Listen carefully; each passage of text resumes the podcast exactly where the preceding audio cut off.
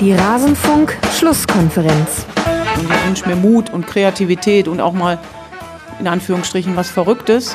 Allerdings in der richtigen Zone, also nicht hinten, sondern lieber vorne. Das wollen wir alles mit auf den Platz bringen. Alles zur deutschen Nationalmannschaft.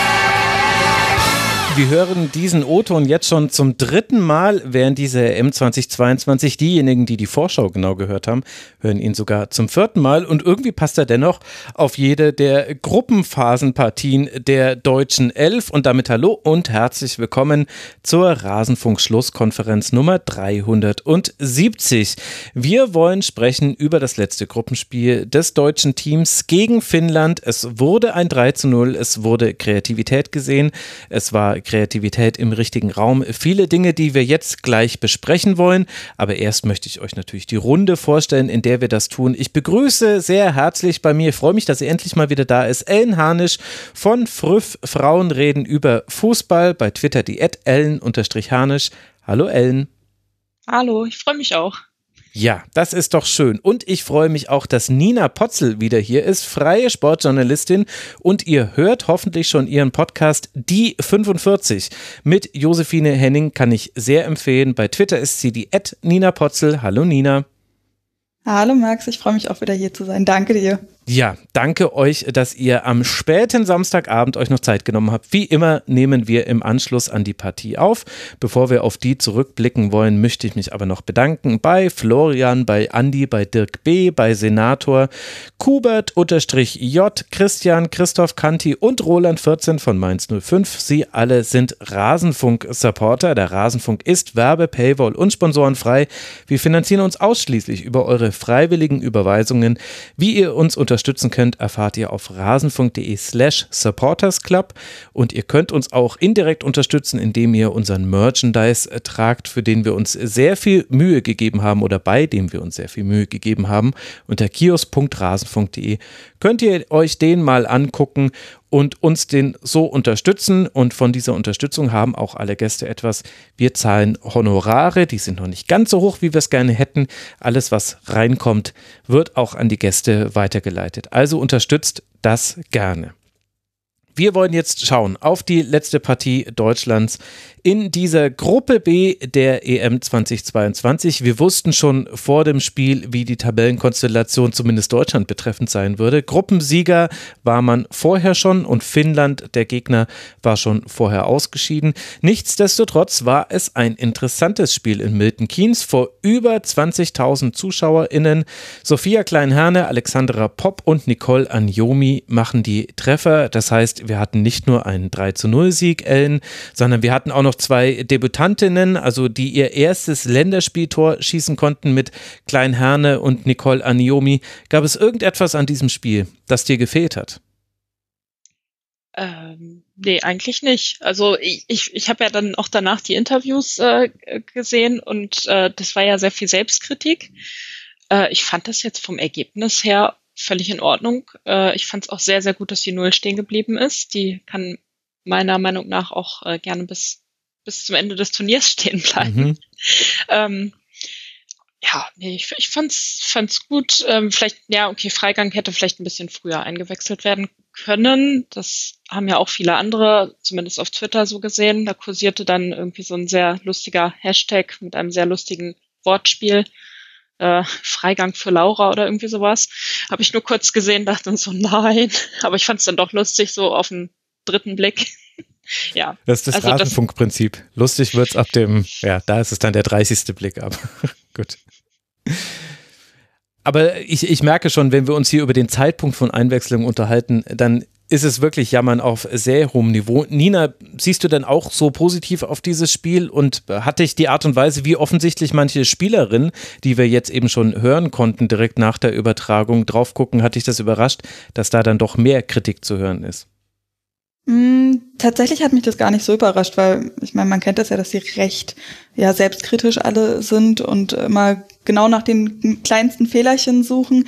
Jetzt im Nachhinein, wenn das Spiel komplett durch ist, ähm, bin ich da voll bei Ellen, dass eigentlich ja nicht so richtig was gefehlt hat. Aber in der ersten Hälfte muss ich schon sagen, hat mir so ein bisschen die Effektivität gefehlt, von der wir ja hm. irgendwie im Spiel davor so oft auch geredet hatten ne? und irgendwie das, ähm, also wo ihr das ja auch im Rasenfunk ähm, gelobt habt und ähm, ich da auch mit Josie drüber gesprochen habe, dass es wirklich so also diese Effektivität so unfassbar gut war und das fand ich gerade in der ersten Halbzeit hat mich das ein bisschen erinnert eben an das Spiel gegen Spanien nur eben andersrum. Ja, ja, guter, guter Punkt. Dann lass doch mal ins Spiel hineingehen. Also die Bilanz der ersten Hälfte waren 21 zu 1 Schüsse, aber jetzt festhalten, von diesen 21 Schüssen kamen nur drei tatsächlich aufs Tor der Finninnen. Man hat also das ist, glaube ich, das, was du meinst. Viel geblockte Schüsse, viele Schüsse, die vorbeigingen. Nina, kannst du denn einen Grund dafür erkennen, warum das so war? Boah, ehrlich gesagt, ich glaube, den wissen die Spielerinnen im Zweifel selber nicht ganz genau. Vielleicht eine Unkonzentriertheit, ähm, ich weiß es nicht genau. Die Positionen waren dann im Zweifel auch vielleicht nicht die 100% richtigen. Ähm, ich weiß auch, dass irgendwie einige ähm, Schüsse dann auch so ein bisschen, also keine Ahnung, der eine ähm, von Martina Hegering, äh, Marina Hegering, oh Gott, Entschuldigung, Marina Hegering, ähm, wo sie dann Poppy angeschossen hat, das hätte ein guter Kopfball sein können, aber das war eben ziemlich überraschend. Der ging dann auch ne bisschen, also nicht so direkt aufs Tor. Julia Gwynn ist mal irgendwie eher auch über den Fuß gerutscht, wo so ein bisschen, ja, den Ball nicht richtig erwischt hat. Also ich glaube, das waren dann immer so, ja, vielleicht minimal, minimale kleine Positionsfehler, aber so richtig der Grund dafür, ja, ist genauso gut zu suchen nach ähm, ja, einem Grund dafür, dass es dann irgendwann wirklich geklappt hat. Im Zweifel ist dann der letzte Funken auch immer so ein bisschen Glück mit dabei. Hm. Ellen, hast du da Gedanken zu? Ja, also ich, ich fand, ich fand, der Strafraum war halt einfach proppevoll. Also da stand, der war einfach, also zwischendurch habe ich so gedacht, so, okay, jetzt sind gefühlt alle Spielerinnen im Strafraum und da kommt man dann auch schlecht durch. Waren ja auch teilweise sechs, weiß ich nicht, sechs äh, finnische Spielerinnen dann auch äh, bei, bei einem Angriff dann auf einer auf einer Linie so abseitsfallenmäßig, keine Ahnung. Ähm, aber äh, es lief ja auch viel über die rechte Seite. Also es war ein bisschen, also es war ein bisschen immer das Gleiche so.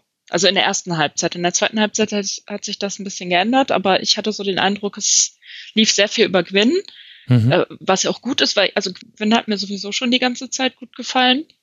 Äh, nur heute nicht so wie in den ersten beiden Spielen, aber das lag, glaube ich, auch daran, dass sie in den ersten beiden Spielen einfach so, so gut war und heute dann eben nicht mehr ganz so. Mhm. Also ich will das jetzt nicht alles an ihr festmachen, so, dann wurde sie ausgewechselt und dann wurde es irgendwie, also es sind halt so Kleinigkeiten. Also sie hat auch sehr viel einstecken müssen.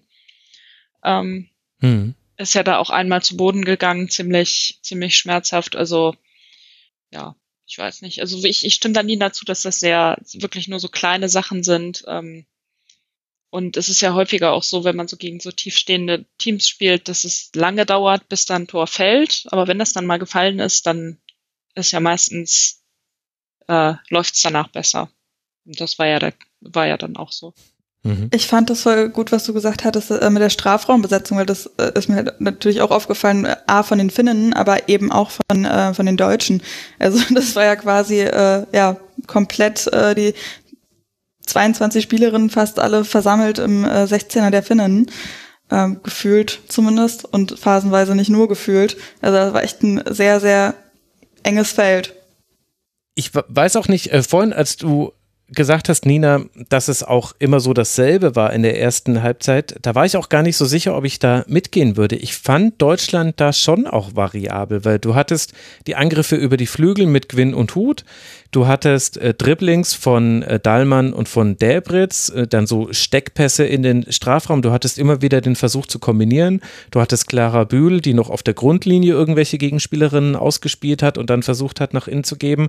Aber halt allem war halt gleich genau das, was ihr dann eben jetzt gesagt habt. Irgendwann stand da ein Wald aus Beinen und äh, die hatten oft äh, weiß-blaue Stutzen an und haben eben sehr viel abgewehrt. Und äh, Talaslachti als äh, Vertreterin von Corpela hat das ja auch sehr gut gemacht. Die hat ja ein paar Dinge aufs Tor bekommen, die hat sie ganz gut pariert.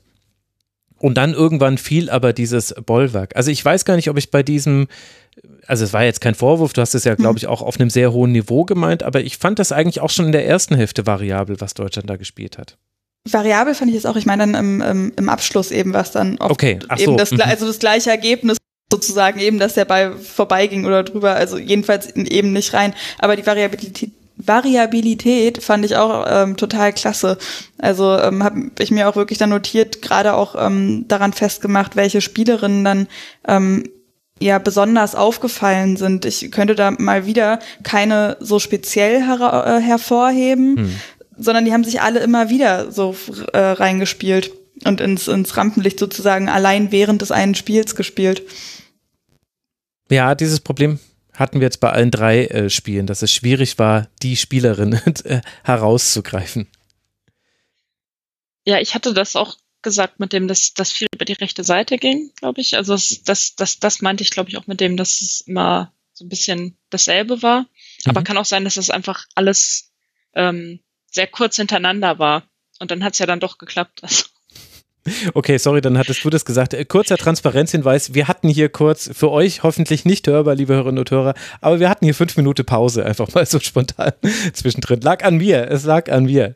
Der Max hat seine Technik hier nicht im Griff gehabt. Deswegen äh, habe ich da vielleicht einen Fehlpass gespielt, den man ja im Spiel der Deutschen gar nicht so häufig gesehen hat in der ersten Hälfte. Worüber wir jetzt so ein bisschen hinweggegangen sind, Ellen, war die Aufstellung. Es war ja klar, dass zwei Spielerinnen, nämlich Oberdorf und Rauch, ersetzt werden mussten. Die waren gesperrt. Bei Magul war es eine Schonungsmaßnahme, dass Dahlmann gespielt hat und Dorsun durfte für Hendrich ran.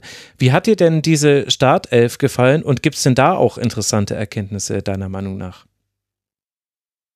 Hat ja alles funktioniert. Also ich habe da jetzt nichts zu meckern. Ich war natürlich, am Anfang habe ich so gedacht, ja, okay, Henrich wäre vielleicht, also finde ich von der Qualität her besser als Dorsun generell und auch im Zusammenspiel mit Hegering. Äh, und bei Hegering habe ich dann gedacht, äh, die, die, hat ja schon eine gelbe Karte. äh, muss das jetzt sein? Aber die wurde dann ja auch zur, zur Halbzeit rausgenommen und dann, ähm, ja, nö, fand ich, fand ich ziemlich fand ich alles in Ordnung. Und Dahlmann war ja auch echt super. Also die hat mir sehr gut gefallen. Ja. Das würde ich dem auch noch hinzufügen, was ich vorhin gesagt hatte, ne, mit den verschiedenen Spielerinnen, die sich immer wieder einen Fokus gespielt haben und die man gar nicht so genau rauspicken kann. Also wenn man mich jetzt irgendwie dazu zwingen würde, genau eine zu benennen, dann wäre es schon Dahlmann. Also. Mhm. Ja, und ich möchte aber auch noch kurz eine Lanze für Sarah Dawson brechen. Also klar, in, in Vergleich mit Kathi Hendrich und Marina Hegerin, vor allem so, wie sie jetzt zuletzt gespielt haben, jetzt im Spanien-Spiel, da ist es schwer zu glänzen. Aber ich fand, dass sie das wirklich gut gemacht hat. Die wenigen Situationen, die es gab, waren logischerweise Laufduelle oder äh, Spielsituationen, in denen man mit Stellungsspiel nochmal einen Ball abfangen musste.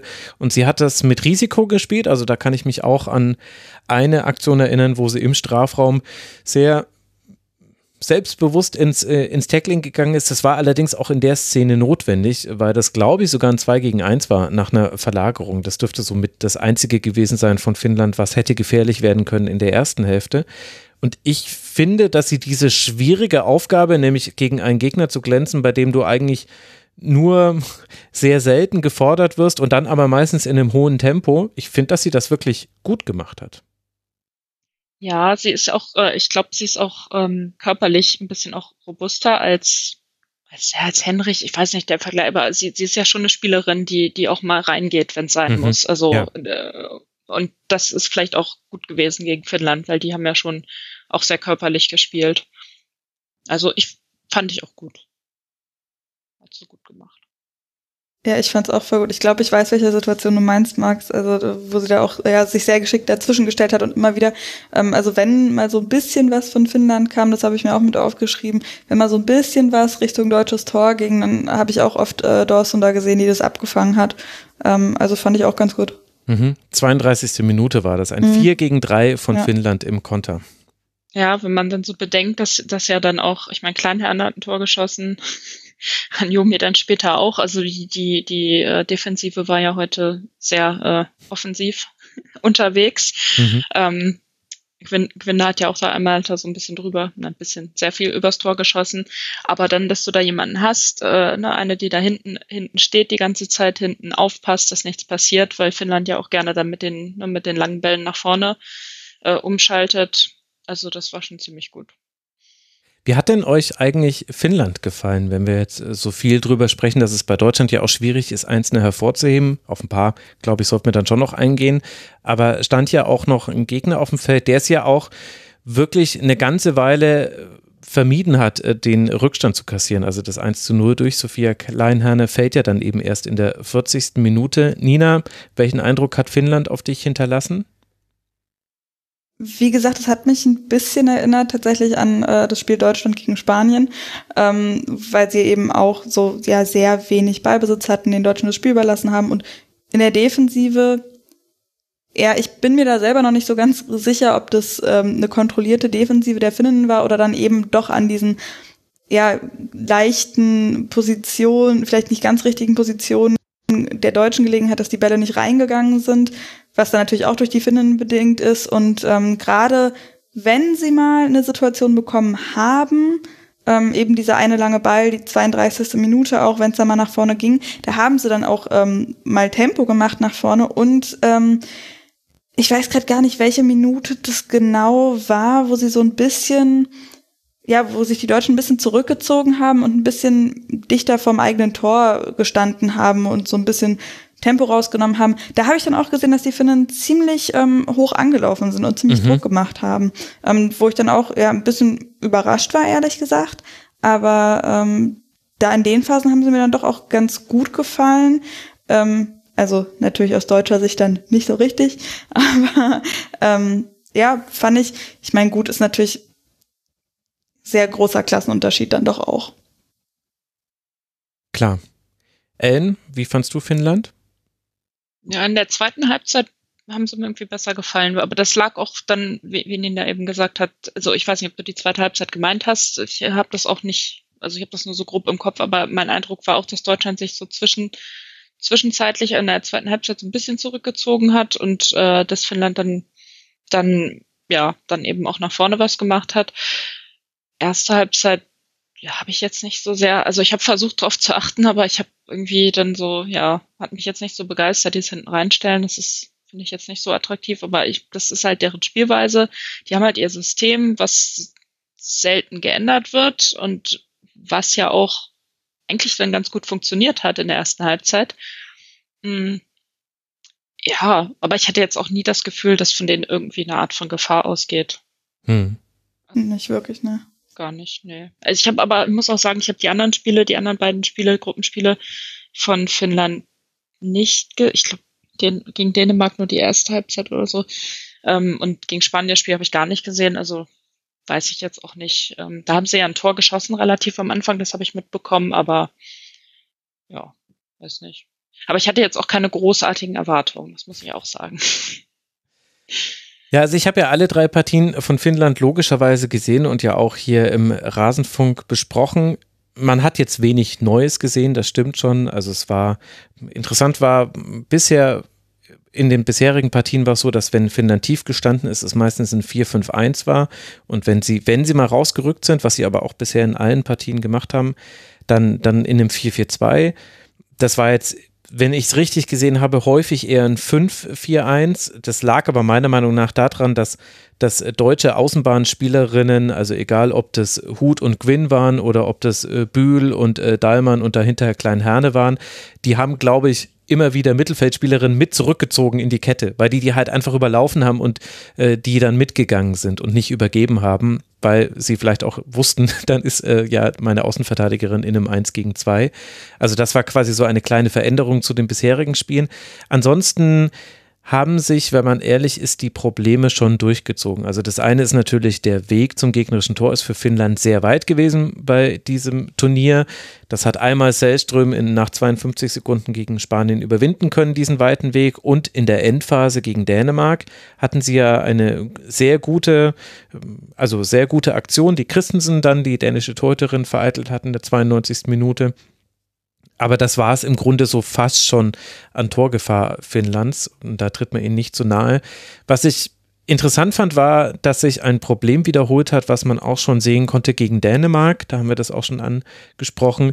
Nämlich, dass der zentrale Bereich vor dem Strafraum immer mal wieder offen war. Das war in der zweiten Hälfte besser. in der ersten Hälfte ist mir das ganz extrem aufgefallen. Also egal wann Sarah Delbritz, äh, äh, Linda Dahlmann, wann ähm, Clara Bühl ist da auch manchmal reingetrippelt, Alex Popp hat sich in diesen Raum reinfallen lassen, äh, Svenja Huth ist immer wieder reingezogen. Also immer wieder, wenn es da quasi eine Tempoaktion gab, die da reinging, dann war da Platz. Und dann hat ja Deutschland da auch manchmal Kombinationen gespielt, bei denen man das Gefühl hatte, ja, also den letzten Pass hättet ihr jetzt vielleicht gar nicht machen müssen. Also hätte man da jetzt nicht vielleicht auch schon schießen können. Also vielleicht hat sich da Deutschland äh, durchaus sogar in der einen oder anderen Aktion ein bisschen verzettelt. Aber das fand ich spannend, denn das war ein Problem, das hatte Finnland auch schon im letzten Spiel. Und das ist halt dann auf dem Niveau zu viel, als dass man hoffen könnte, dass da gar kein Tor draus entsteht. Hm. Ich finde es auch, also sehr, fand ich ähm, sehr interessant, also gerade auch äh, Dahlmann, die du ja auch schon erwähnt hast, die da immer wieder diesen Weg, genau den Weg genommen hat und ähm, Marina Hegering ist da tatsächlich, also mir auch so ein, zwei Mal aufgefallen. Also gerade auch die Situation, ähm, die ich vorhin ja, schon äh, gemeint mhm. hatte, wo sie, wo sie dann letzten Endes Alex Pop mehr oder weniger abgeschossen hat, irgendwie äh, oder ins, ans Gesicht geschossen hat, sagen wir mal so. Ähm, die ist da auch irgendwie ab und zu mal aufgetaucht. Also ähm, ja, das äh, gehe ich voll mit. Ja. Ja, und Dawson ist brav hinten geblieben und hat aufgepasst. Also,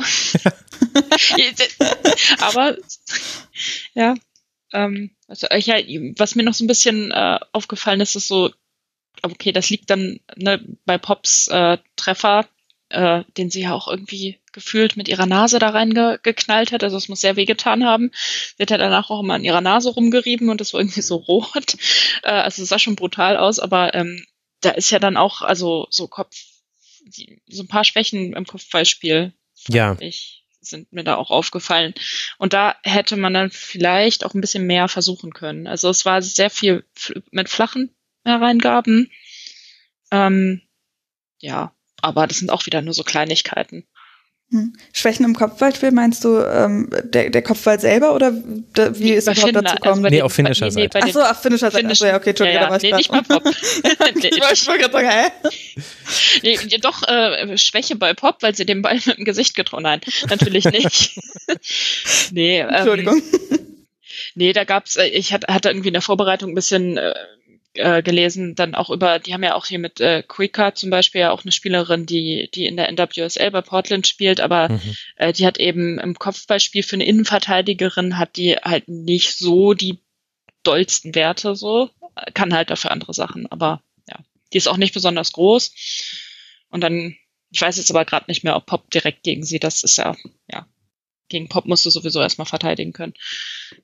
Ja, und das war ja auch so eine Situation, die quasi im Anschluss an der Ecke kam, wo dann sich alles nochmal so neu sortiert. Das ist ja dann häufig ein bisschen schlechter äh, sortiert äh, gegen den Ball, weil irgendjemand muss rausrücken, in dem Fall auf äh, Aniomi. Nee, Aniomi hat den Pass auf Hendrich gespielt, so war das. Aniomi spielt diesen wunderbaren Pass und Hendrich und auf die muss dann rausgerückt werden. Und so kommt dann diese Flanke zu Pop. Aber das war generell wirklich auffällig. Also 75 Prozent der Kopfduelle hat das deutsche Team gewonnen. Das war eindeutig eine Stärke. Und bei den Standards, bei den vielen, vielen Standards, die es gab, muss man dazu sagen, also am Ende hatten wir 0 zu 13 Ecken aus Sicht der Finninnen natürlich. Bei den Standards hatte ich ehrlich gesagt manchmal das Gefühl, da wäre jetzt vielleicht eine Variante drin gewesen, aber die wollen sie gegen Finnland noch nicht zeigen, weil du brauchst es gerade nicht. Du weißt, dass die kommenden Gegner, jetzt erstmal Österreich, also wenn es mehrere Gegner sind, äh, soll jetzt nicht arrogant wirken, aber jetzt erstmal Österreich, die gucken sich natürlich alles an, auch irgendwelche Standardvarianten. Und ich kann mich an eine kurz ausgeführte Variante erinnern, bei einem Freistoß war das, glaube ich. Aber ansonsten war das relativ konventionell, kommen wir salopp gesagt, prügeln den mal rein Richtung Fünfer, dann gucken wir mal, was, was geht, was geht. Und es ging ja auch immer wieder was, denn zu der Kopfballschwäche der Finninnen kam noch mit dazu, dass sie wirklich oft schlechte Anschlussaktionen an zweite Bälle hatten. Also es war gar nicht so, dass sie nicht da waren bei zweiten Bällen, aber ich kann mich an bestimmt vier Situationen erinnern und unter anderem das Tor von Anjomi fällt ja dann auch so, dass eben ein zweiter Ball dann nicht gut weiterverarbeitet wird. Also eigentlich hatte Finnland diese Flanke abgefangen, hatte den Ball gewonnen und hätte ihn aus dem Strafraum befordern können, aber es war dann Alanen, glaube ich, die direkt gegen Anjomi den Ball verliert nach einem unsauberen Kontakt und die macht dann halt auch wunderbar das 3 zu 0. Und das war, glaube ich, ein weiteres Problem von Finnland. Und zeigt aber auch, Nina, was Deutschland gut kann, nämlich äh, schnell reagieren, handlungsschnell sein. Das war ja jetzt, das hätte ja nicht so sein müssen in so einem dann sportlich doch eher bedeutungsloseren Spiel. Hm, voll. Und das, das finde ich eben auch total gut, dass sie eben diese Spannung trotzdem hochgehalten haben und trotzdem immer noch mit draufgegangen sind. Ich hatte bei Finnland irgendwie ab und zu so ein bisschen das Gefühl, dass ähm, sie, wenn sie mal die Sch nicht mal länger den Ball hatten, sondern die Chance darauf hatten, den Ball länger zu haben, so ein bisschen überrascht waren selber und so ein bisschen was panisch geworden gemacht, sind. Ja, ja so, so, ein bisschen und dass deswegen eben ähm, auch die Kontakte so ziemlich unsauber waren. Aber äh, ja, gerade die zweiten Bälle, auf die sie dann die Deutschen gegangen sind, Wahnsinn. Und wenn wir jetzt schon das immer so ein bisschen angerissen haben, hey, wie gut war bitte Anjomi, nachdem sie eingewechselt worden ist? Ähm, mhm. A, wie sie äh, ja das ähm, 2 zu 0 durch Alex Pop sozusagen mit forciert hat, ein bisschen auch und ihr eigenes Tor, dann auch der erste Länderspieltreffer für sie auch. Das war ja unglaublich, wie sie immer hinterhergegangen ist, eben auch dann so bisschen in dem Raum mittig vorm Strafraum war und da immer nachgesetzt hat und den Ball dann nochmal abgefangen hat. Also wie gesagt, das 2 zu 0 von Alex Pop war das, glaube ich, wo sie dann ähm, sozusagen mögliches Umschaltspiel der Finnen unterbrochen hat und da den Ball nochmal abgeluchst hat und dann eben auf Hendricks gespielt hat, ähm, fand ich wahnsinnig gut, sehr beeindruckend. Ich glaube, Ellen stimmt zu, zumindest äh, glaube ich, ein Nicken gehört zu haben. Ja, ich, ha ich, habe leider, ich habe leider gemutet genickt, ich gebe es zu. ja, kann ich, kann ich nur zustimmen. Also, das war schon cool. Also, das ist auch direkt, musste sich nicht ins Spiel einfinden oder irgendwas, sondern direkt, mhm. war einfach direkt drin, als ob sie von Anfang an gespielt hätte. Hat man den, also hat man nicht gemerkt. Ja, das ist interessant, dass wir diesen Aspekt äh, des deutschen Teams jetzt auch wieder in dieser Partie gesehen haben, wo ja dann doch mehr rotiert wurde noch als ein, in einem bisherigen. Wir haben bisher bei jedem Spiel gesagt, dass die Einwechselspielerinnen den Spielfluss nicht unterbrochen haben. Im Gegenteil, sie konnten so ihr eigenes, ihre eigene Gewürzzutat nochmal dazu addieren, obwohl es ja manchmal auch andere Spielertypen sind, haben wir alles jetzt schon ausführlich besprochen. Und das war in dieser Partie definitiv auch wieder so. Also Aniomi durfte eine Hälfte spielen, die zweite Hälfte nämlich hat äh, einen Pass vor dem Assist gespielt, äh, ein Tor selbst gemacht, viele gute Aktionen gehabt. Richtig gut. Ellen, wie hat dir Sophia Kleinherne dazu im Vergleich gefallen? Auch sehr gut. Also vielleicht ja weniger beeindruckend, aber das liegt vielleicht auch daran, dass sie nicht eingewechselt wurde. also äh, ähn, eigentlich ähnlich. Also ähm, ja, es kam nicht so viel über ihre Seite. Es kam, das lag aber auch am deutschen Spiel, wo viel über über rechts gelaufen ist. Ähm, aber hat mich jetzt auch, also mich jetzt auch beeindruckt. Naja, vielleicht nicht so wie Anjomi wie man jetzt vielleicht raushört, aber so an sich. Weiß gar nicht. Ja, ich fand sie, ich fand sie gerade zu Beginn irgendwie ziemlich gut. Also ich glaube, die erste Aktion war ja auch direkt dann, da war es mal dann über links ähm, von mhm. ihr. Ähm, fand ich da auch, also die ist auch direkt rein nach dem Motto, ich will jetzt zeigen, hier bin ich. Ähm, das fand ich voll gut. Ich finde es sowieso ähm, mit den Einwechselspielerinnen so unglaublich schön zu sehen. Ich meine, wir wussten ja von vornherein schon, dass die Qualität im Kader so breit ist, aber das jetzt auch wirklich wirklich richtig zu sehen, ist einfach unglaublich schön und eben auch zu sehen, dass es nicht so ein, so ein ungesunder Konkurrenzkampf ist, sage ich mal, sondern wirklich nach dem Motto, wie du auch gesagt hattest, Max, eben ähm, den Spielfluss weitertragen und die eigene Würze mit dazugeben, fand ich auch eine sehr schöne Formulierung dafür. Ja, danke. Vielleicht ist der Unterschied zwischen zwischen, ja, jetzt gar nicht an Jom, also ich will es jetzt gar nicht auf die Spielerin runterbrechen, sondern ich finde, dass die Flügel im deutschen Team schon auch unterschiedlich funktionieren. Also Gwyn und Hut, die denken beide meiner Meinung nach in eigentlich jeder Aktion offensiv und sind aber extrem gut darin, auch zu rochieren. Also es gab bei Spanien und auch schon in der ersten Partie gegen Dänemark gab es auch Situationen, in denen Gwyn vor Hut gespielt hat und Hut hat quasi ihren Part übernommen. Und das lief aber total fluide ab. Man musste sich wahnsinnig konzentrieren, um mitzubekommen, wann sie mal wieder die Position getauscht haben, weil das ging im laufenden Spiel sehr schnell. Und auf der anderen Seite habe ich das mit Rauch und Bühl und jetzt eben dann auch mit Kleinherne und Bühl so nicht gesehen. Ich finde, da ist die Rollenverteilung schon eindeutiger, dass Bühl eben diejenige ist, die auch gerne mal ein bisschen lauern soll, weil sie ja auch schnell ist, weil sie im 1 gegen 1 ihre Stärken hat, die auch dieses 1 gegen 1 viel häufiger sucht, während Hut und Quinn, die können das natürlich auch, aber ich finde, sie versuchen schon oft erstmal es über den Doppelpass vielleicht zu lösen und vielleicht kommt auch daher dann so eine unterschiedliche Bewertung bei uns. Du kannst vielleicht auf dem rechten Flügel gerade in so einem Spiel, wo du defensiv eigentlich nicht glänzen kannst, wenn man ehrlich ist, da geht es dann quasi nur in Anführungszeichen um die Offensive. Da hat es dann vielleicht Anjomi auf dem rechten Flügel auch ein bisschen leichter als eben eine kleine Herne auf dem linken, wo ich eben, also ich persönlich sehe da so einen kleinen Unterschied. Ich weiß nicht, ihr dürft mir gerne widersprechen, wenn ihr es anders seht. Ja, ich, jetzt muss ich natürlich als, als Frankfurt-Fan da, muss ich dann jetzt natürlich nochmal überlegen. Ähm, aber Anjomi wurde da jetzt, glaube ich, auch letzte Saison nicht ganz so oft eingesetzt wie, wie Kleinherrn. Ich bin, die, das gefühlt ist, äh, gefühlt ist die Bundesliga gerade ganz weit weg, wo es noch gar nicht so lange her ist. Aber die sind schon, sind ja auch unterschiedliche. Ja, Kleinherrn spielt ja auch, spielt ja auch manchmal Innenverteidigung. Also die sind schon, und Anjomi ja auch eher offensiv. Also die sind einfach ganz unterschiedliche Spielertypen. Mhm. Mhm.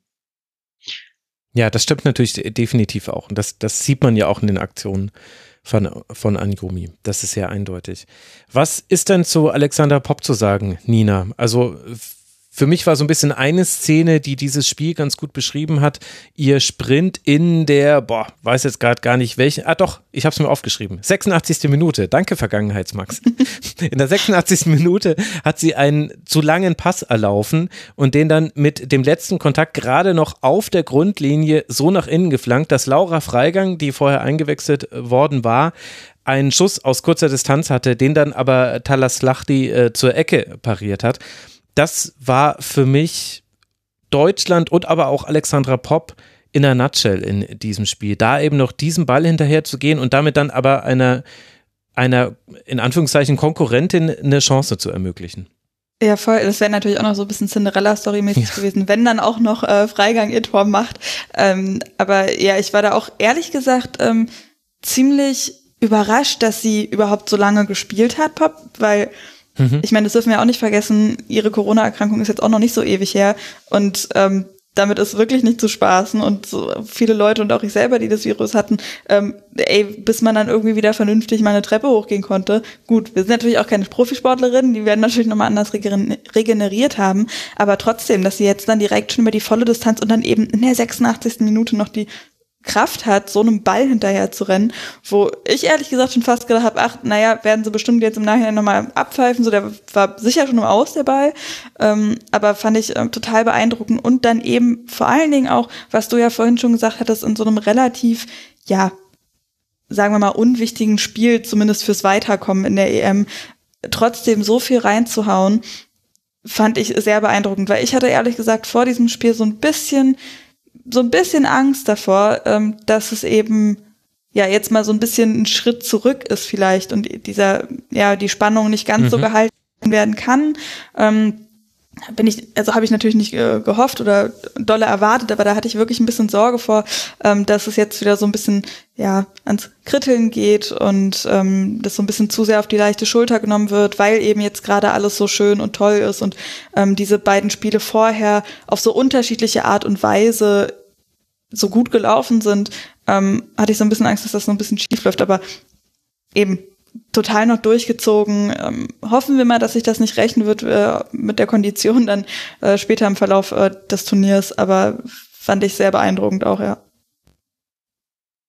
Ich habe da so ein bisschen die Vermutung, dass äh, dadurch, dass England ja äh, gestern gespielt hat und dass die halt nicht so, also in dem Spiel ging es ja auch um nix. Und mhm. die haben ja trotzdem mit der mit der besten Elf gespielt, weil das ja das ist ja auch Wigmans ähm, ja Ansatz dass das vielleicht so ein bisschen abgefärbt hat auf Deutschland. Also, na, nicht abgefärbt, aber das, das, man merkt, also ich finde, das, das finde ich halt auch so cool. Das ist gerade erst Gruppenphase. Äh, und man merkt schon so, so diesen Konkurrenzkampf so ein bisschen, auch in den Interviews teilweise so. Ähm, also zwischen England und Deutschland, Frankreich auch. Ähm, das gefällt mir. ja. Ja, und es passt ja auch irgendwie zu allem, wie Deutschland anscheinend gerade sein möchte. Also das vor dem Turnier war das noch so ein Versprechen, dass man eben getragen von einem guten Gemeinschaftsgefühl eine tolle EM spielen will. Und jetzt wissen wir ja noch gar nicht, wie es läuft. Man kann ja auch jetzt gegen Österreich ausscheiden, aber trotzdem werden diese drei Gruppenspiele, also selbst wenn man jetzt ausscheiden würde im Viertelfinale, dann wäre das Narrativ, Mensch, jetzt konnte, hat man so gut in der Gruppe gespielt, aber aber im Viertelfinale hat es aus Gründen XY dann nicht funktioniert. Und das würde natürlich auch kritisiert werden. Aber diese drei Gruppenspiele, die werden Deutschland nicht mehr weggenommen. Und vor dem Turnier war das ein, ein ausgesprochene, eine ausgesprochene Hoffnung, dass man eben diesen Teamgefühl, Teamgedanken gestärkt hätte, dass man offensiv spielen will, dass man auf sich gucken will und nicht zu so sehr auf die Gegnerinnen. Und Jetzt hat man das so eingelöst und dazu passt es aber dann, finde ich, schon ganz gut, eben dieses, dass man auch gegen Finnland nicht nachlässt, denn es fühlt sich zumindest so für mich an. Ich weiß nicht, ob, ob das jetzt vielleicht Emotionen sind, die dann auch fehl am Platz sind, aber ich, ich erkenne so eine Dynamik, die dieses Team gerade hat und eine Dynamik, die eben quasi gar nicht nur in den Spielen zu sehen ist, sondern über die Spiele hinaus. Die, die reiten gerade eine Welle und dafür ist es vielleicht auch notwendig, das eben in jeder Minute zu tun, in jedem Spiel zu tun und auch in jeder personellen Besetzung zu tun. Also das scheint für mich, also als die ersten Minuten so losgingen, erste Minute Pop köpft eine Flanke über das Tor, dritte Minute Bühl verpasst ganz knapp eine Hereingabe, sechste Minute äh, Dahlmann äh, zieht nach innen vom rechten Flügel, wird geblockt. Siebte Minute, Bühl und Delbrit spielen einen Doppelpass. Delbrit schießt knapp drüber. Achte Minute, kurz ausgeführter Freistoß. Ach, das war meine Variante. Bühl zieht ab, der Ball wird zur Klecke, äh, Ecke geklärt. So, das waren jetzt einfach nur meine ersten fünf Notizen. Und als das so loslief, Nina, da, da hat man ja eindeutig gesehen, nee, die machen jetzt genauso weiter und das, obwohl ja vom Spielerischen her Spanien eigentlich ein Bruch hätte sein können. Es hätte sein können, dass quasi die, dieses ständige Verteidigen in diesem Spanien-Spiel da ein ein Bruch war, selbst wenn das Ergebnis natürlich gut war. Aber nee, es scheint gerade so eine Linie zu sein, die Deutschland fortführt. Hm, da muss ich ehrlich sagen, die Sorge hatte ich jetzt nicht, dass das ähm, Spanien-Spiel ein Bruch hätte sein können, weil ich finde, man hat da schon klar gesehen, okay, da, wir stellen uns jetzt auf dieses Spiel so und so ein. Aber ich finde, man hat schon auch gemerkt, dass das eben nicht der Normalzustand ist sozusagen oder dass es jetzt ähm, sich so forttragen wird. Also ich habe schon damit gerechnet, dass es trotzdem so offensiv so weitergehen wird. Aber ja, ich habe mir übrigens genau, ich musste so ein bisschen lachen gerade, weil ich habe mir auch genau die gleichen Situationen immer aufgeschrieben, als meinte, das sieht so sehr ähnlich aus. ähm, ja, ähm, nee, bin ich bin ich voll bei dir auch. Also ähm, ja, man hätte ja auch sagen können, ne? also vor allen Dingen, was ich auch ähm, so gut fand, war, dass es, ähm, also wir haben ja gerade eben schon drüber gesprochen, Alex Pop auch in der 86. Minute nochmal. Ich meine, man hätte sich ja irgendwie nach dem, ähm, nach dem ersten Tor dann irgendwie zurücklehnen können und sagen können, okay, gut, ne, ist jetzt so, wir spielen das jetzt irgendwie lax runter, aber nee, es ging immer weiter nach vorne und immer noch ne, der Strafraum so fett besetzt und immer wieder die Räume gesucht, da kurz vom ähm, 16er ähm, und nicht locker gelassen. Das, ähm, diese Dynamik finde ich auch äh, total schön, auch äh, auf der Bank zu sehen, also neben dem Platz und ähm, dann eben auch, ähm, ja, nach dem Spiel, als Daimann dann die Trophäe zur Spielerin des Spiels bekommen hat, äh, wie sie da alle zusammen gefeiert haben, fand ich super schön nochmal die Situation angesprochen, äh, Marina Hegering, die Poppy anschießt, ähm, die sich dann beide irgendwie halb kaputt lachen auf dem Platz. Ähm, Plus die äh, Gegenspielerin, habt ihr das gesehen? Ich glaube, Kolvisto nee, war's. Die hat ja, sich auch so an den Kopf gemacht. Also, okay.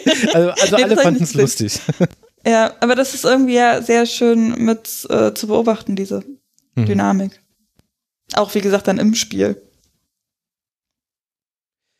Ja, fällt es einem irgendwie schwer, kritisch zu sein, oder was heißt äh, kritisch zu sein? Man hat immer so, ich weiß nicht, vielleicht bin ich da auch zu überpinnig. Ich, ich habe immer Angst, mich so emotional reinziehen zu lassen. Ich soll ja kritisch distanziert sein. Aber es ist halt mitreißend, wie das deutsche Team spielt und ich finde jetzt auch nicht die großen Kritikpunkte und will jetzt auch nicht äh, Kritik um der Kritik willen hier loswerden. Das wäre ja auch Quatsch. Äh, wie würdest du jetzt dann ein Fazit dieses Spiels spielen? Also gibt es erstmal noch Spielerinnen, wo du sagst, Mensch, die haben wir jetzt noch nicht ausreichend hier gewürdigt. Hast du noch was auf deinem Zettel stehen, was du gerne zu diesem Spiel loswerden würdest, bevor ich dann gerne mit euch kurz noch auf das Viertelfinale gucken würde? Nö, habe ich jetzt keine, keine Spielerin. Hätte jetzt auch das Viertelfinale schon angesprochen von mir aus, wenn du jetzt nicht was anderes gesagt hättest. Also, das war eher so passend zu dem, äh, zu diesem, ja, so als Team und was man so für ein Gefühl hat, dass sie sich alle füreinander freuen und dass das alles so läuft, weil man hat ja jetzt auch rausgehört, dass sie sich total auf Österreich freuen. Mhm. Also die sind ja richtig erstmal gratuliert, haben sich gefreut, dass sie weitergekommen sind, jetzt freuen sie sich auf das Spiel und so freut man sich automatisch mit. Also macht schon Spaß diese Freude, das ist wie eine Gummibärchenbande da gerade. Aber bei den Österreicherinnen ja auch, über die werden wir gleich sprechen. Nina, willst du noch irgendjemanden hervorheben, bevor wir auf das Viertelfinale schauen? Äh, ich würde schon tatsächlich auch nochmal ähm, Debritz erwähnen, weil irgendwie mhm. ist mir gerade am Anfang so die ersten 20, 30 Minuten nochmal anders aufgefallen als in den Spielen davor, auch nochmal ein bisschen mehr aufgefallen als davor, eben vermutlich auch wegen dieser äh, Wege äh, ins Zentrum immer wieder rein und äh, fand deinen Punkt eben mit der Kritik um der Kritik willen ähm, ganz gut, weil klar müssen wir da immer kritisch sein und wir haben ja auch ähm, ich meine, besser geht's immer. Und äh, das sagt man ja, ja auch die Trainerinnen und Spielerinnen immer, zufrieden ist man nie so richtig. Und ähm, ich finde das aber auch okay, mal zu sagen, wenn es halt gerade gut läuft und ähm, die Spielerinnen sind ja auch selber wahnsinnig selbstkritisch und ähm, ja, kann man schon auch mal äh, bisschen positiv sein und das ähm, unterstreichen, was eben gut läuft. Das ist allerdings wahr. Ja, Sarah Debritz auch. Also es gibt viele beeindruckende Statistiken. Sie hat auch welche davon. Sechs Schüsse und fünf kreierte Chancen, alle Dribbling-Versuche gewonnen. Gut waren auch nur zwei. Sechs von sieben lange Pässe angebracht. Überhaupt die Pass, äh, Passquote Deutschlands hebt sich deutlich von anderen Nationen ab. Muss man jetzt bei diesem Spiel so ein bisschen in Klammer setzen, weil Finnland dann schon auch viele Pässe zugelassen hat. Das ist mir schon klar. Aber insgesamt 33 zu 1 Schüsse waren es am Ende. 7 zu 0 Torschüsse, 62 Prozent Ballbesitz. Schweiz. Also das war sehr, sehr souverän, aber Ellen, das hilft ja gar nichts, wenn die Österreicherinnen ihren Stuhl mitbringen. Was erwartest du vom Viertelfinale? Hm, schwierig, schwierig. Also ich, ich würde sagen, dass Deutschland das schon hinkriegen muss. Ähm, allerdings kennen die sich ja, also es ist ja gefühlt so, so halb Frankfurt spielt gegen halb Frankfurt. ja. so ein bisschen. Deswegen bin ich da jetzt auch so. Oh. Frankfurt Südstadt gegen Nordstadt, das gab es schon durchaus mal. ja, aber ja, ich, ich, schwierig, schwierig. Also ich würde sagen, Deutschland müsste das hinkriegen. Ähm, auch so einfach von der Offensivqualität. Und ich finde, Österreich ist jetzt, ist jetzt auch also die spielen gut, aber die sind auch ein bisschen ausrechenbar von der Art und Weise, wie sie spielen. Jetzt kann ich gar nicht mal gut begründen. Ja. Hm. Nina? Ja, ich bin auch super gespannt. Ich glaube auch, dass die Deutschen das ähm, hinbekommen müssten, gerade weil sich, De äh, jetzt sage ich schon Dänemark, weil sich Österreicher ähm, auch nicht so einfach getan hat bei äh, den Siegen, es aber auf der anderen Seite England im Auftaktspiel ja schon auch nicht so irre einfach gemacht hat. Also ich bin da auch super gespannt. Ich glaube, das wird noch mal mehr so ein, ein Spiel mit gleichen Anteilen, könnte ich mir vorstellen, dass es eben nicht so, so sehr ein Ding wird wie jetzt eben gerade gegen Finnland, dass es ein anderen von Deutschland gegen die finnische Abwehr ist. Ähm, das klingt jetzt auch sehr ja, martialisch irgendwie, ähm, aber eben auch nicht so ein, ähm, so ein Spiel wie gegen Spanien sein wird, wo man sich so komplett zurückzieht. Also ich glaube, das wird ein bisschen, bisschen mehr auf Augenhöhe. Hm. Und ich freue mich auch total, die ja, ganzen Bundesligaspielerinnen zu sehen, wie die aufeinandertreffen. Das wird, äh, das wird super. Und hoffentlich auch äh, richtig schön Werbung eben für die, äh, für die Bundesliga. Mhm. Ja, da habe ich heute den interessanten Take gelesen. Ich weiß ehrlich gesagt nicht mehr von wem bei Twitter. Äh, weil ich hatte Twitter heute nur ganz kurz offen während des äh, Spiels in der Halbzeit. Und da hat irgendjemand äh, geschrieben, ja, wahrscheinlich wird Österreich auch deswegen so unterschätzt, weil halt viele davon in der Bundesliga spielen und diese Liga halt international nicht so die wahnsinnige Beachtung findet. Jetzt im Vergleich zu La Liga und im Vergleich zur Premier League. Und ich glaube, das war auch eine internationale Journalistin, die das geschrieben hat. Und diesen Gedanken fand ich zumindest äh, nachdenkenswert, ohne dass ich jetzt weiß, ob ich dazu 100 Prozent zustimmen würde.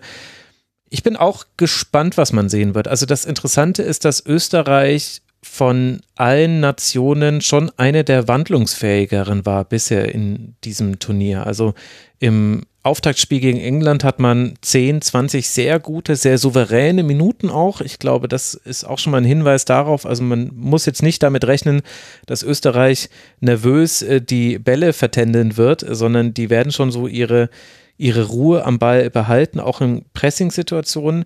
Es gab gegen England Situationen, in denen äh, Schnaderbeck und Wenninger so breit im Aufbau standen, dass äh, Zinsberger quasi die die dritte war im Aufbau. Es gab aber auch Szenen gegen Nordirland, wo sich Puntigam zwischen die Innenverteidiger im Aufbau hat fallen lassen, obwohl das gar nicht nötig gewesen wäre gegen ein Zweier anlaufen. Also es ist variabel, nicht immer so, dass ich es jetzt als Außenstehender auch verstehen konnte.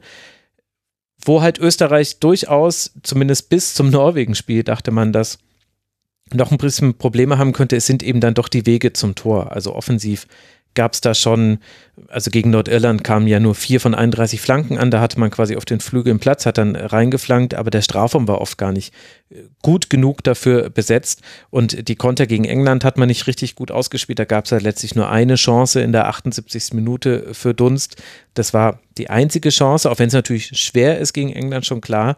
Und gegen Norwegen, jetzt hatte man dann das erste Spiel, wo man auch offensiv überzeugen konnte, wo aber diese viele dieser Offensivaktionen aus einem Pressing heraus entstanden sind oder aus Ballverlusten Norwegens. Norwegens hat ja, gut, das haben wir ja gestern alles schon besprochen, aber haben ja jetzt nicht das Spiel des äh, Jahres gemacht aus norwegischer Sicht.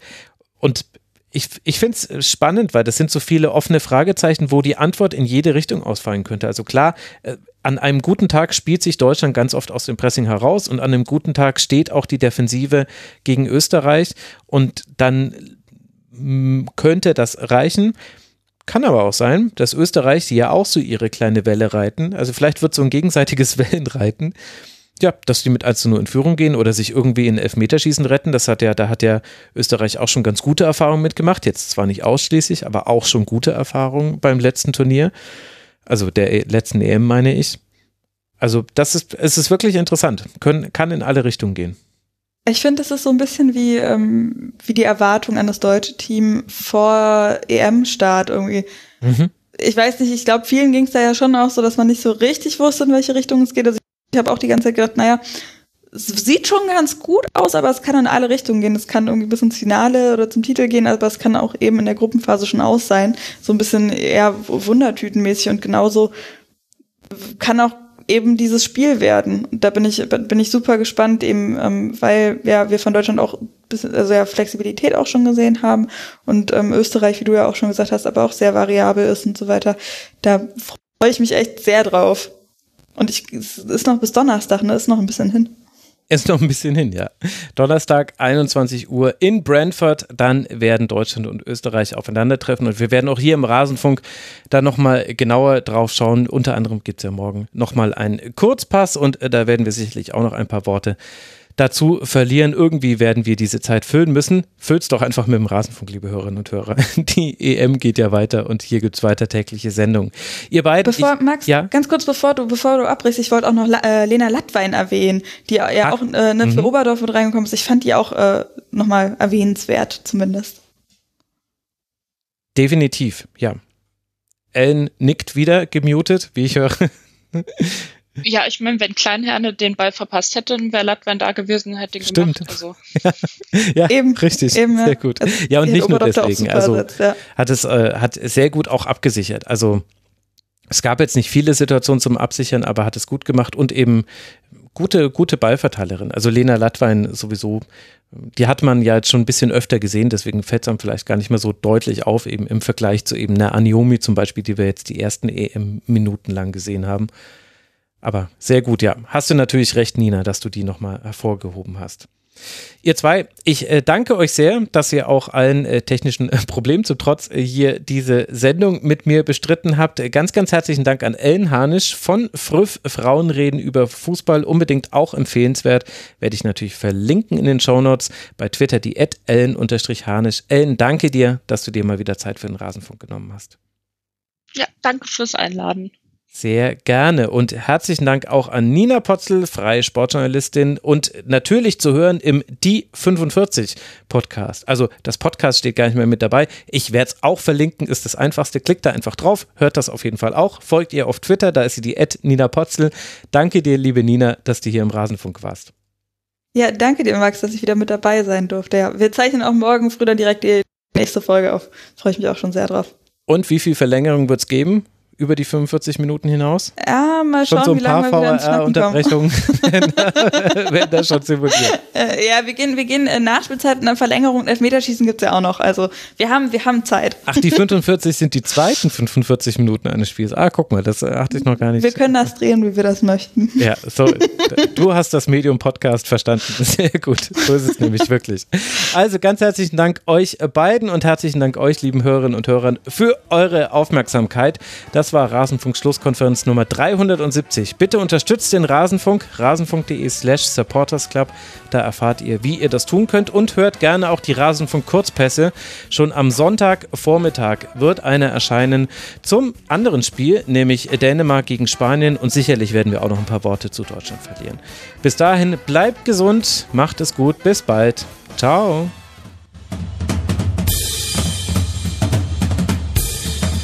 Das war die Rasenfunk-Schlusskonferenz. Wir gehen nun zurück in die angeschlossenen Funkhäuser.